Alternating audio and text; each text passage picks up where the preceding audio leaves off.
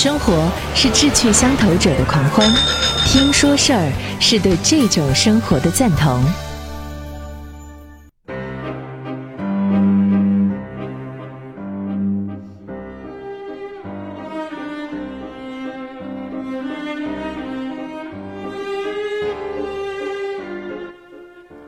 各位好，我是张瑞。总会有一些事物让我们念念不忘。博尔赫斯说：“我们有两种看待时间的方式，一种是从过去，时间不知不觉地穿过此刻的我们，流向未来；另外一种呢，是从未来，时间扑面而来，越过我们，消失于过去。有的时候我们会沉沉迷于后面那一种，我们特别愿意啊，让时间带着我回到过去的长街深巷。”纵然是兵荒马乱，也自有岁月风华呀。所以，我们这个专辑阅读会啊，讲过很多的过去的些事情。时间带着我们回到过去的时候，会发现，以现在的眼光在回望的时候，也也别有意趣。我们今天呢，要来说说咖啡的事儿。当咖啡成为我们生活当中的一个必备品的时候，我们突然发现它离我们很近，但同时又很远。你有没有问过，咖啡什么时候开始进入中国市场？就是在中国第一家咖啡店是开在什么地方？什么时间？好奇吗？您觉得会在什么地方？肯定不是在宁波，这点可以百分之百肯定的，不会是在宁波。但时间呢，倒是跟开埠的时间呢差不多的时间。那我们再再说到开埠这个时间，那自然就会想到上海，上海海派文化。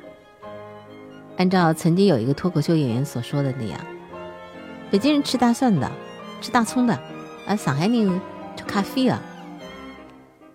也就是说，它是一个嗯历史上很遥远的就有了这样的一种生活方式和态度。所以现在呢，咖啡馆在上海的大街小巷当中啊，呃，遍地都是，而且呢，每家店呢都有自己的独特之处。小小的一家店，它甚至只卖两种咖啡；小小的一家这个面包房，它甚至只卖一种肉桂卷，还火得来不得了。基本上中午之前，全都已经排队买光了。就是上海是很奇特的一个城市，它从一八四三年开埠以来。它就进入了一个跟世界同步的这样的一个过程，欧洲和美国而来的新鲜事物蜂拥而至。我们现在再去看一些老照片啊，呃，老电影之类的，会发现当年三十年代的时候，上海的这个时尚品跟欧洲的是同步的。比如说，欧洲市场上头上新了，上海市场上说是同步上新的。也就是同频共振的这种感觉，因为上海的租界的关系，上海其实它并没有经历过一个吸收和融合的过程，而是它在非常短的时间之内直接进入了西方式的社会生活。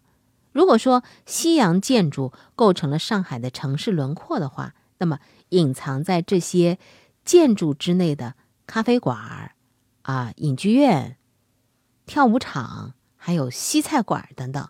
就构成了上海的城市的基调，就上海的调调。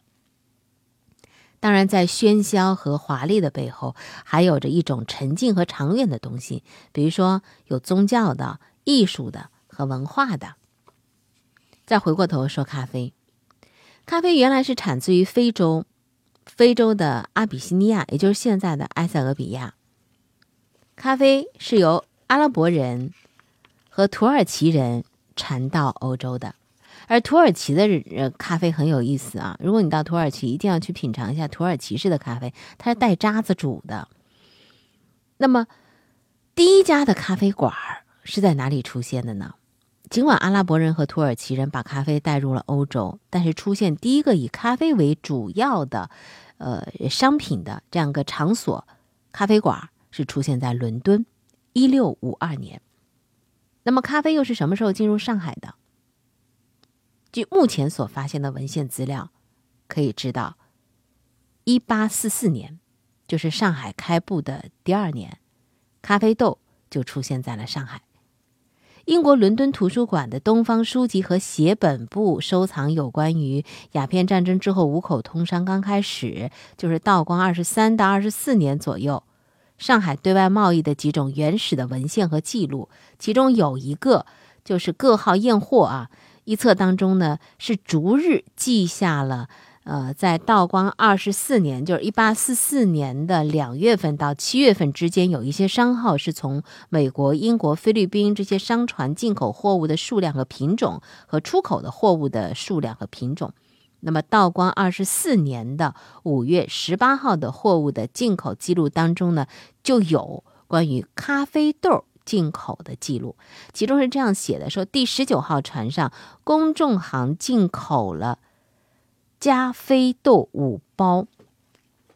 它这个写的中文是“加”呢，是这个枷锁的“枷”；“飞”呢，就是香妃子的“妃”啊，是这样的一个音译。这每包呢是七十斤，皮条三扎，每扎是九十四斤。加菲豆就是咖啡豆了。因为那个时候，它这个译名是各种各样的都有，呃，甚至我还看到一个一个老外啊，教士的夫人，他把这个咖啡呢写着译成中文是“科肥”，磕头的磕啊，肥胖的肥，反正音都差不多。咖啡是作为 coffee 的译名的。那么现在我们看到的一些文献，最早是在一八一九年，有一个人编的叫《华英字典》当中，其中提到了。咖啡。一八三三年的传教士郭士立，也叫郭士腊，也也有翻译的不同的。他主编的一个《东西洋考每月统计传》当中，也出现了咖啡的这个翻译的译名。《东西洋考》呢，它是一个宗教期刊，但是它刊的载的这些内容包含的还是蛮杂的，像什么政治、经济、地理、历史、文化、民俗、自然都有，影响还是蛮大的。当他介绍爪哇国物产的时候，就用了“咖啡”这个译名。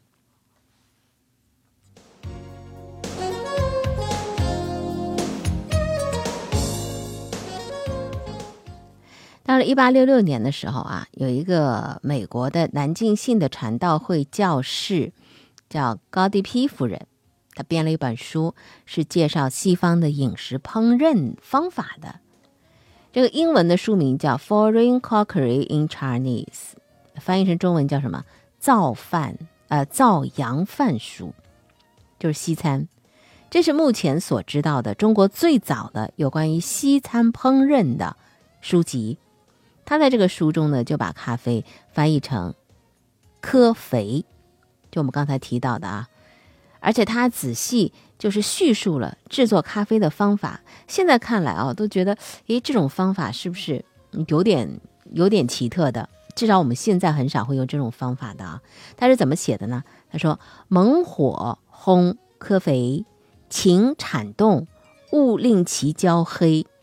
烘好，趁热加奶油一点，装于有盖之瓶内，盖好。要用的时候现嘎。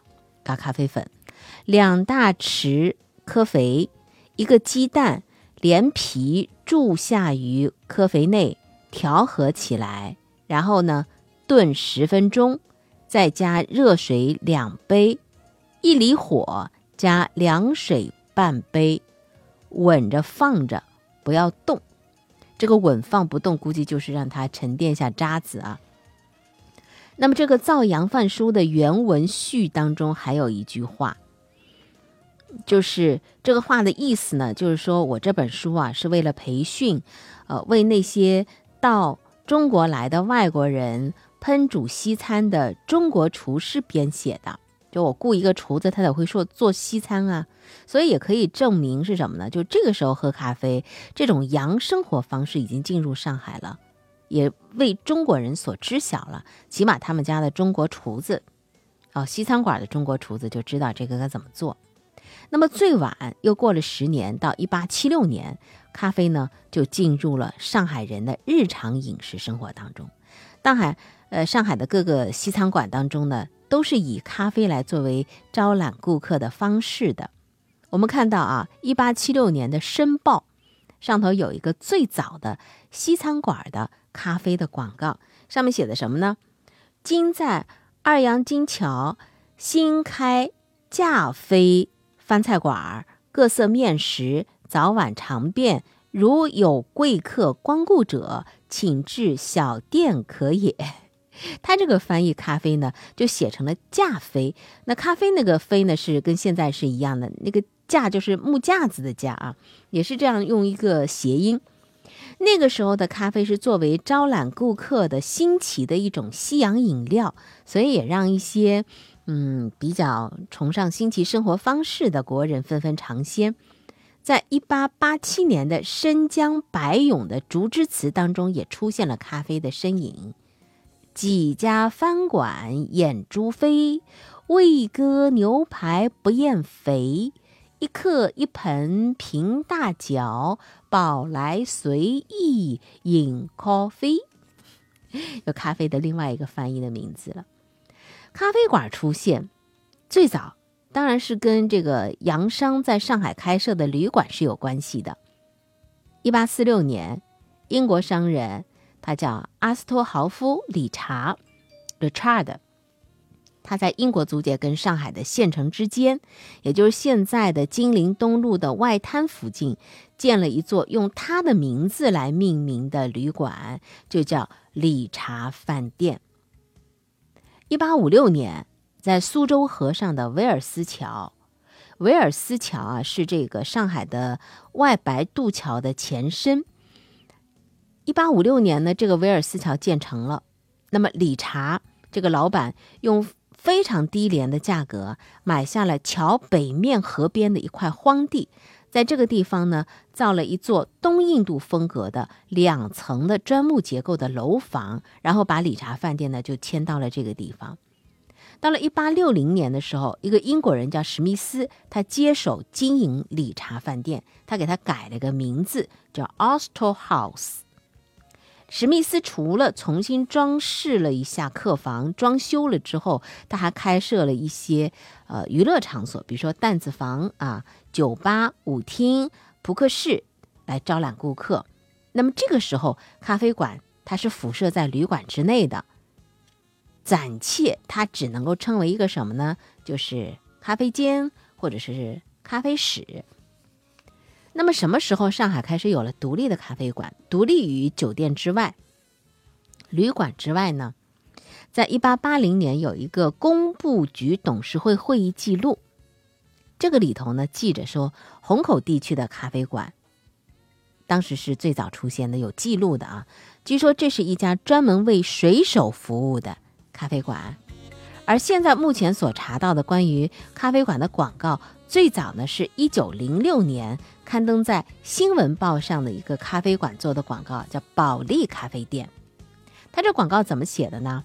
说本号开设福州路老巡捕房斜对门，系仿泰西咖啡店之势，专售咖啡及冰激凌，并备各色点心、各色糖果，如大马路宝德之势。装潢之华丽，制造之精工，在英国伦敦、美国纽约、法国巴黎，一部数数关也。自定本月念六开张，世商赐故，方知不谬。主人景起，哎，当年的广告都是这样写的啊，呃，小豆腐干写一块儿。那么到了二十世纪二十年代，就三十年代的时候，就民国的时候，上海街头的咖啡馆的数量那就多了。突然之间就多起来了，这个呢，呃，有一个背景原因，就跟当时的战争，当时这个世界是政局变幻啊，战争频繁，接连不断。比如说俄国的十月革命、第一次世界大战、第二次世界大战、八一三事变等等等等，这样呢就导致了就是呃，到上海的外国人侨民人数。突然之间增加了很多。有一个数字统计说，一九一五年的时候，上海的外侨人数超过两万人，到了一九三零年就超过了六万人。比如说一九一七年，俄国十月革命，那么大量的俄国的贵族，他们呢就住在上海的法租界。这些俄国的侨民大都接受过良好的文化教育。所以他们带来的呢是欧洲的生活方式，同时也带来了欧洲的什么呢？芭蕾、歌剧、音乐、绘画、文学啊，这样的一种文化艺术。当时呢，俄国的侨民呢居住的地方集中在哪里呢？霞飞路，也就是现在的淮海路，在这个地方开设了很多的咖啡馆。举几个啊，比如说名字啊，叫君士但丁、巴尔干啊。特卡琴科、DDS，还有叫文艺复兴的。那么在这些咖啡馆里头，它不仅仅提供咖啡，还有非常地道的罗宋菜。那女招待金发碧眼，白额少女，长得漂亮。室内的布置有着非常浓郁的欧洲情调，等等等等吧。就是这种从场景到它的这个呃方式啊，饮品。对当时的文人、政客和商人都非常具有吸引力的，有很多人经常到那里去，是霞飞路上咖啡馆的常客。当然，还有一个非常重要的原因是什么呢？就是当时进入咖啡馆的人大多都还是中产阶级，因为它的消费价格是不低的，只有中产阶级以上的人才可以经常出入。再比如说，从一九三三年开始。那那时候，世界第二次第二次世界大战开始了，很多的欧洲的、来自于德国的和德战区的犹太难民，上海接纳了有三万多名，其中大部分的犹太人是住在哪里呢？虹口这一片，他们在那里建了自己的教堂、学校、商店、药房、理发店、裁缝铺，还包括维也纳式的咖啡馆而这时候，他们取的那些咖啡馆的名字呢？那基本上就全都是英文的字母了，比如说 D 啊，还有就是呃 a e r o p o r 啊，Winner 等等一些英文的名字的咖啡馆。当然也有一些部分取中文名字，比如胜利咖啡馆、白马咖啡馆等等。那么这个时候呢，就是虹口区就成了一个具有德奥风情的社区，德国和奥地利风情的，哎，也很有意思啊。八一三事变呢，就是日本人。打到上海了吗？在这个八一三事变之后，在上海居住的日本侨民特别多，多少人呢？将近十万。日本侨民当中呢，有一些下层的民众是住在虹口和闸北这一带的，他们所从事的是饮食行业和服务行业。那么当时的四川北路被称为是神秘之街，为什么呢？因为这个地方啊，有一些日本人开的咖啡馆里头的一些女招待啊，还兼干着什么卖春。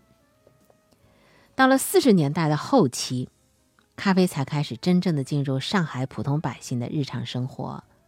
上海街头出现了露天咖啡摊儿，比如说一九四六年的七月三十一号，在《铁报》的第一版就刊登了一篇新闻报道啊。呃，美式配备街头咖啡座。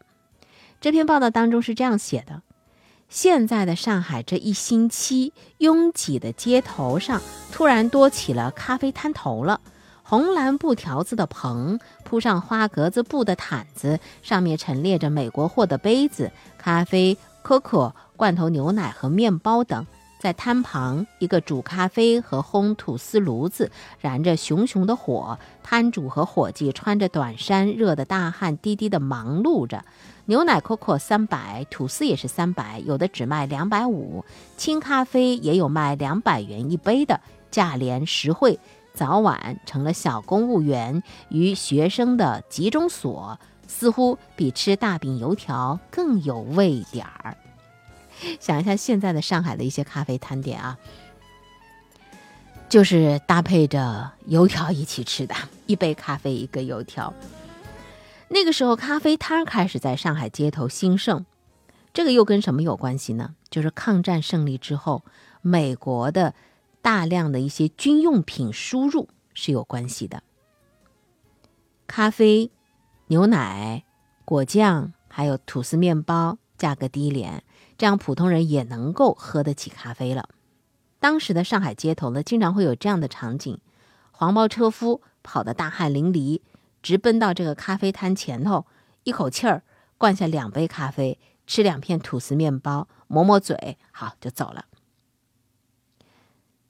这我们在呃，就是描述老北京场景的一些影片、影视剧和纪录片里头看到过，有点像什么呢？就北京的黄包车夫，他们往往给自己一壶大麦茶、两张卷饼、半斤牛肉，这个场景啊，相对应的南北之别，相映成趣。这我们只是今天简单的讲了一些嗯咖啡馆的片段。其实，在上海出现的每一家的咖啡馆，它都有着它自己的故事。虽然结局呢大都是相同的，什么意思呢？就不外乎是曲终人散嘛，只留下一个名字在时间里头。但是呢，也有例外的，比如说，呃，霞飞路上，就现在的淮海路啊，当年的一个咖啡馆叫明星咖啡馆，在一九四九年之后，他们移到台湾去了。到了中国台湾，依然啊，在这个明星咖啡馆里头是有故事继续发生的。我们今天呢，算是抛个引头。您现在到上海看的上海大街小巷的各种的呃咖啡馆啊，嗯，已经成了普通市民的一种生活方式的时候。我们再倒回头来说以前的上海那些咖啡馆的一些故事，是不是呃挺有意思的？这就是时间赋予我们的相应成趣感。那么在后面呢阅读会当中啊，我会搜罗相关的资料啊，找一些有故事的、有趣的上海的当年的曾经的老咖啡馆来说一说。有的是来自于老的报刊的这个新闻。当年的新闻，我们如今看是旧闻，但是很有意思是什么呢？新闻这个东西啊，就时间也可以赋予它一种价值。而当时间赋予它价值的时候呢，它颇有点记录当时的一种历史资料感了，哎，有点档案感了。所以，我们现在我们正在经历的每天所发生的各种各样的事情，记入到新闻当中的，再过多年之后回头看的时候，也同样。会让人们产生另有一番滋味在心头的。好，今天这个引头呢，先抛到这儿。